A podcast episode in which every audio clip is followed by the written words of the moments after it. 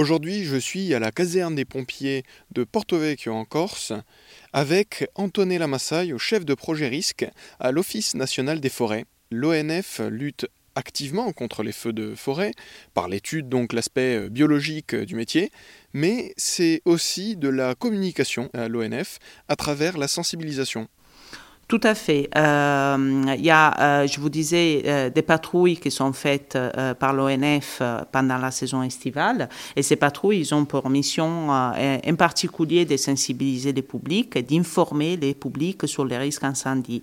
Et, après, nos agents, ils s'occupent bien évidemment de l'accueil du public tout le long de l'année. Donc, ils sont confrontés à, sensibiliser, à informer les publics tout le long de l'année sur le, plusieurs facteurs, pas seulement sur l'incendie d'ailleurs. Et vous avez également, donné la Massaille, écrit un livre sur la gestion des feux de forêt en Corse. En effet, avec nos collègues, nous avons écrit euh, le guide des sylvicultures FCI pour la Corse. Euh, c'est un guide dans lequel on, traite tous les aspects, on, parle dans les détails de tous les mécanismes d'adaptation des espèces végétales en Corse.